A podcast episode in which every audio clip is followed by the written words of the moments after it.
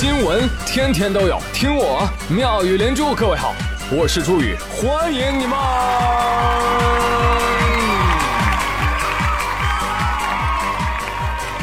谢谢谢谢谢谢各位的收听啦！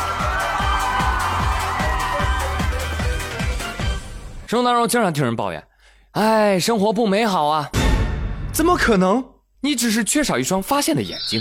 不信你看，偶像剧般的爱情故事，其实就发生在你闺蜜的身上。美若天下不努力也能红，就是你小学同学。好，一夜暴富的天命锦鲤，它就降临在了不如你的人头上。凭啥呀？所以你看，美好处处都在，只是呢，从来不发生在你身上而已。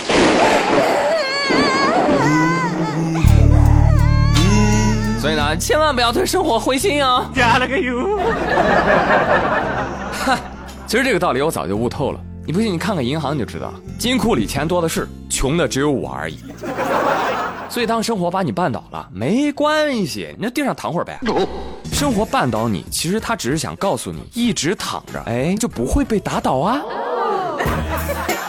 其实生活早就把你我安排的明明白白、凄凄惨惨戚戚，但是也别慌啊，朋友们，小场面能 hold 住。接下来我要说的才是本集妙语连珠的凄惨故事大集合，它包含了人类和大鹅的故事，敬请期待啊！不，这就开始。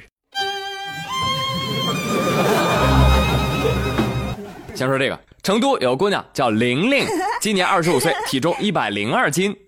啊，对不起，公斤。她从十八岁的时候就开始服减肥药了，你知道吧？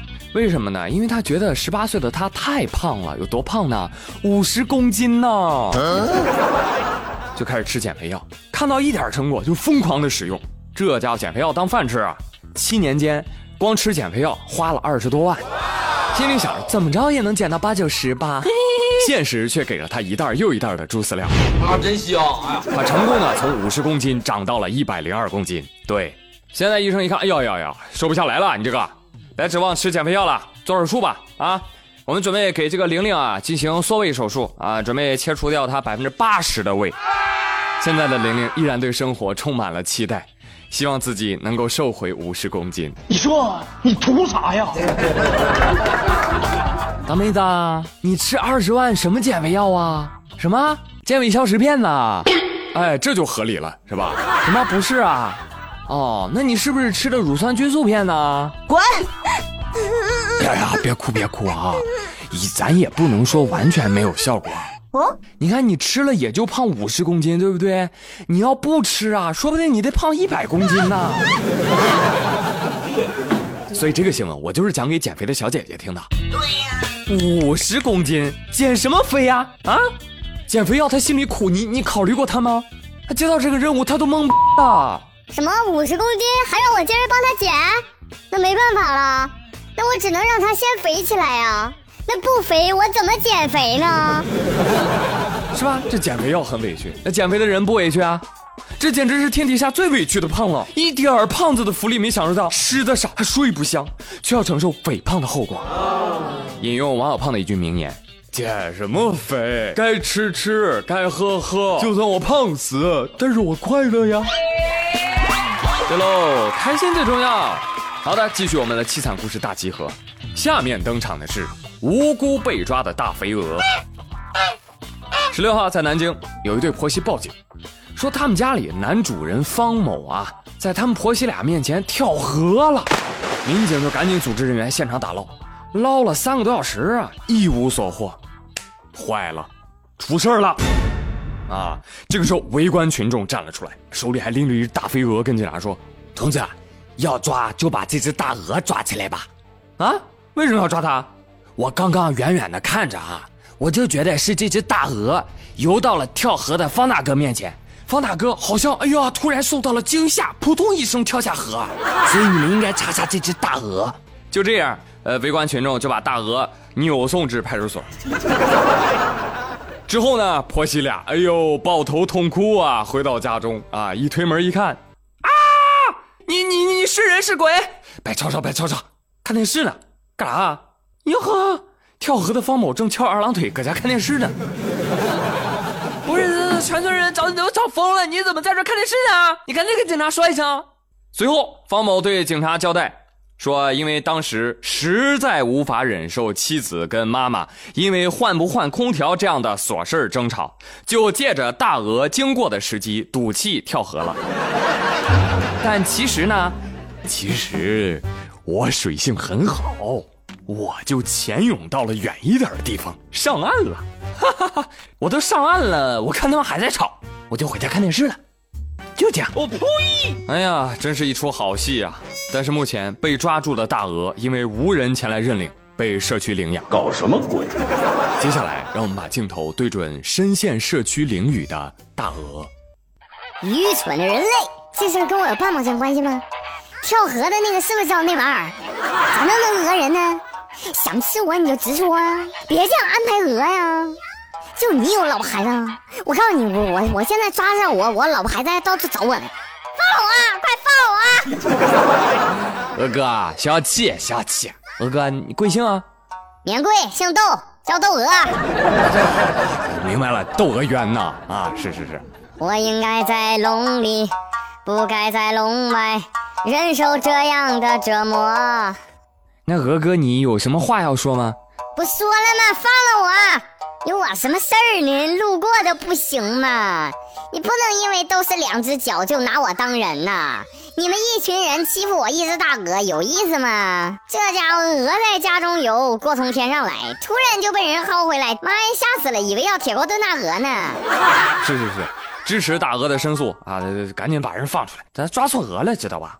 哎，说到这个大鹅哈，我想问一个问题哈，就是你们能分清鸭跟鹅吗？No no，很多朋友都表示分不清，分不清。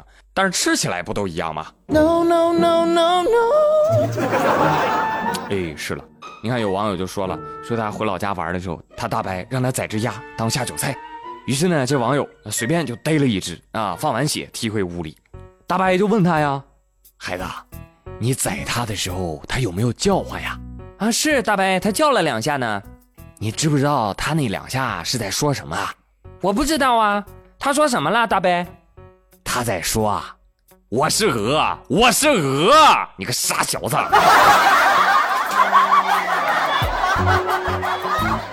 那既然现在真相已经明了，也希望这位窦娥能够洗脱冤屈，早日重返家园。好了，接下来我们的法治新闻继续。那今天呢，我们的受害者除了无辜的大鹅之外，还有悲惨的 ATM 机。七月十二号，辽宁本溪有一男子到银行啊取款，但因为喝醉了，那密码都忘了，说了好几遍，输错了，嘿，银行卡就被吞了。大哥一看，都欺负我是吧？啊，钱没给我，卡还给吞了，然后就出去了。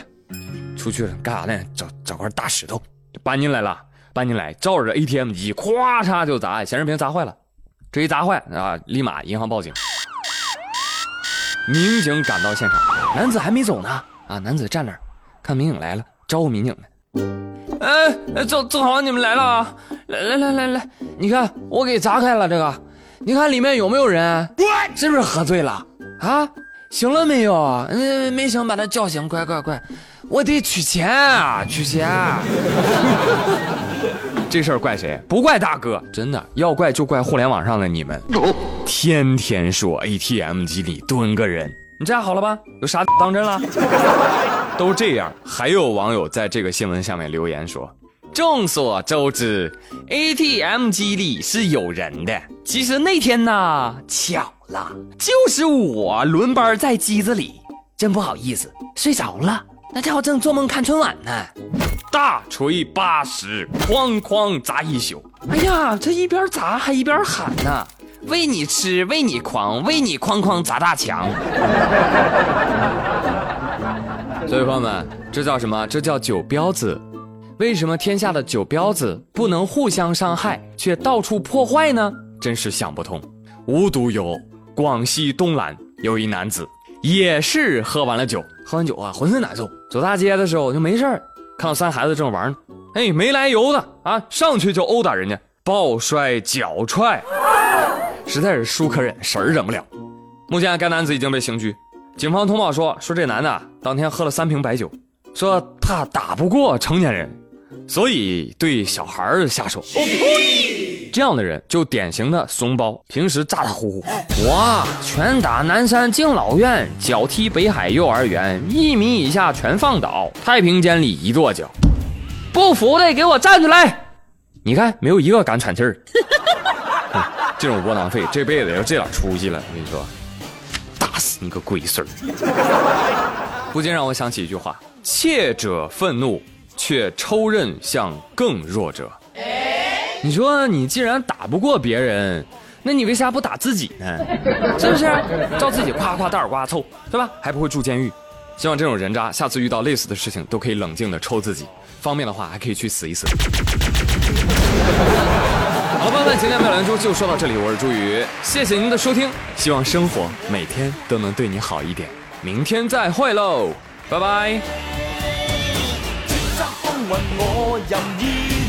万众仰望叱咤风云我绝不需往后。